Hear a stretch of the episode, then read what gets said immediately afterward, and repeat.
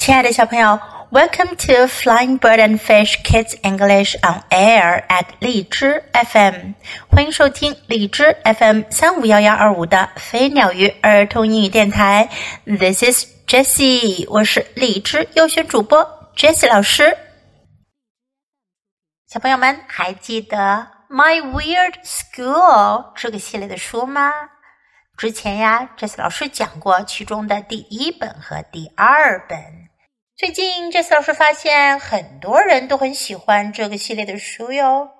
My Weird School 的书单已经有一万多个人收藏啦。这么多朋友都喜欢这个系列的书，于是呀，Jess 老师决定，我们今天开始讲 My Weird School Book Three。我们要讲我的疯狂学校第三本，Mrs. Rupee is。Loopy。Mrs. Loopy 是指鲁皮老师、鲁皮女士。那么 Loopy，L O O P Y 是什么意思呢？我们来回想一下，第一本书的书名叫做《Miss Daisy is Crazy》，黛西小姐很疯狂。第二本书的书名叫《Mr. Clutz is Nuts》。克拉茨校长很疯狂。那两本前面两本书当中都有表示疯狂的词，一个呢是 crazy，一个是 nuts。那么今天我们要学的这个 loopy，它表达的也是一样的意思，疯狂的、古怪的 loopy。注意到没有？每一本书的标题呀，表示疯狂的这。表示疯狂的这个词都和所讲的那个主角的名字是押韵的：Daisy、Crazy、Clutz、Nuts、Rupee、Loopy。有的小朋友可能已经会讲 “crazy” 这个词了。今天我们又收获了一个表示疯狂的新词 “loopy”，记住哦。好了，我们开始听故事吧。Mrs. Rupee。is Loopy. Chapter 1 The Army Guy 军队来的人 My name is AJ and I hate school. 我的名字叫 AJ，我很讨厌学校。If you ask me, they shouldn't teach kids how to read and write in school. 如果你问我的话，他们就不应该在学校教孩子们读书写字。 They shouldn't teach math。他们也不应该教数学。They should teach kids how to do tricks on their bikes。他们应该教孩子们怎样在自行车上玩把戏。That's what I want to learn。那就是我想学的东西。But my teacher, Miss Daisy thinks reading and writing and math are really important for some reason. 不过呀，我的老师黛西小姐，她出于某种理由认为阅读、写字和数学都非常重要。Miss Daisy told us to write a story for homework and draw a picture to go with it. 黛西小姐告诉我们，家庭作业要写个故事，还得画一幅画来配上它。We read the stories out loud the next day in class. 第二天上课的时候，我们在课堂上大声的读出自己的故事。Andrea Young, who thinks she knows everything, made up a story about a family of flowers who were sad because it was cloudy outside. 那个以为自己什么都知道的安德利亚杨。他编了一个故事，讲的是花一家人，他们很难过，因为外面多云，没有太阳。Then the sun came out and the flowers got happy again。然后太阳出来了，花儿们就又高兴起来。It was a really dumb story. If you ask me，如果你问我的意见的话，这可真是个没意思的故事。Flowers aren't happy or sad. 花儿们可不会高兴或者难过。They just sit there and do nothing. 他们就会坐在那儿，啥也不做。They don't even have families. 他们甚至都不会有家人。But Miss Daisy kept telling Andrea how great the story was. 可是呀，黛西小姐一直在告诉安德利亚她的故事有多棒。My story was about these giant man-eating monsters fighting on trick bikes in outer space until they were all dead. 我的故事呀，是讲的一群巨大的吃人的妖怪， 他们在外太空骑着特技自行车打仗，直到他们都打死了。I drew cool pictures to go with it。我还画了很酷的画来配它。Emily, this girl with red hair, said my story was scary. 那个长着红色头发的女孩子艾米丽，她说我的故事很可怕。But Emily thinks everything is scary。不过呀，艾米丽觉得什么事儿都是很可怕的。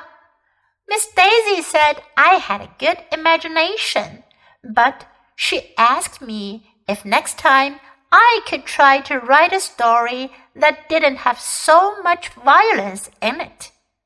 黛西小姐说：“我的想象力很好，不过她要我下一次能不能试一下写一个没这么暴力的故事。” ” What's violent about giant man eating monsters fighting on trick bikes in outer space? I asked.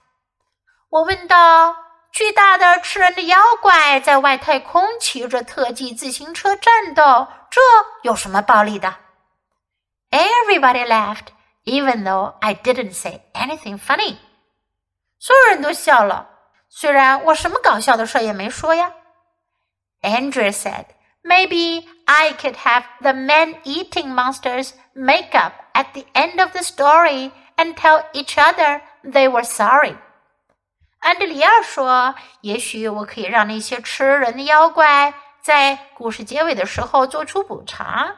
他们告诉彼此，他们很抱歉。Monsters don't apologize, I said. 我说，怪物们是不会道歉的。Everybody knows that. 所有人都知道这事儿。Andrea doesn't know anything about monsters. 安德里亚根本就不懂怪物。We were arguing about it when all of a sudden some funny-looking guy marched into our classroom. 我们正在争论的激烈，突然间有一个看上去很滑稽的家伙大步走进了我们的教室。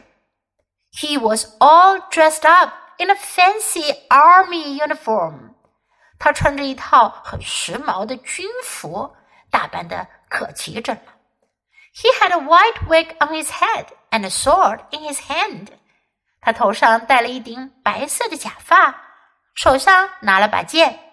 To be prepared for war is the best way to keep the peace, the army guy said. 那个军队来的家伙说：“ 准备好战争就是最好的维持和平的办法。” Then he marched out of the classroom. 然后他又大步走出了教室。Who was that? asked my friend Michael, who never ties his shoes no matter how many times he trips over the laces.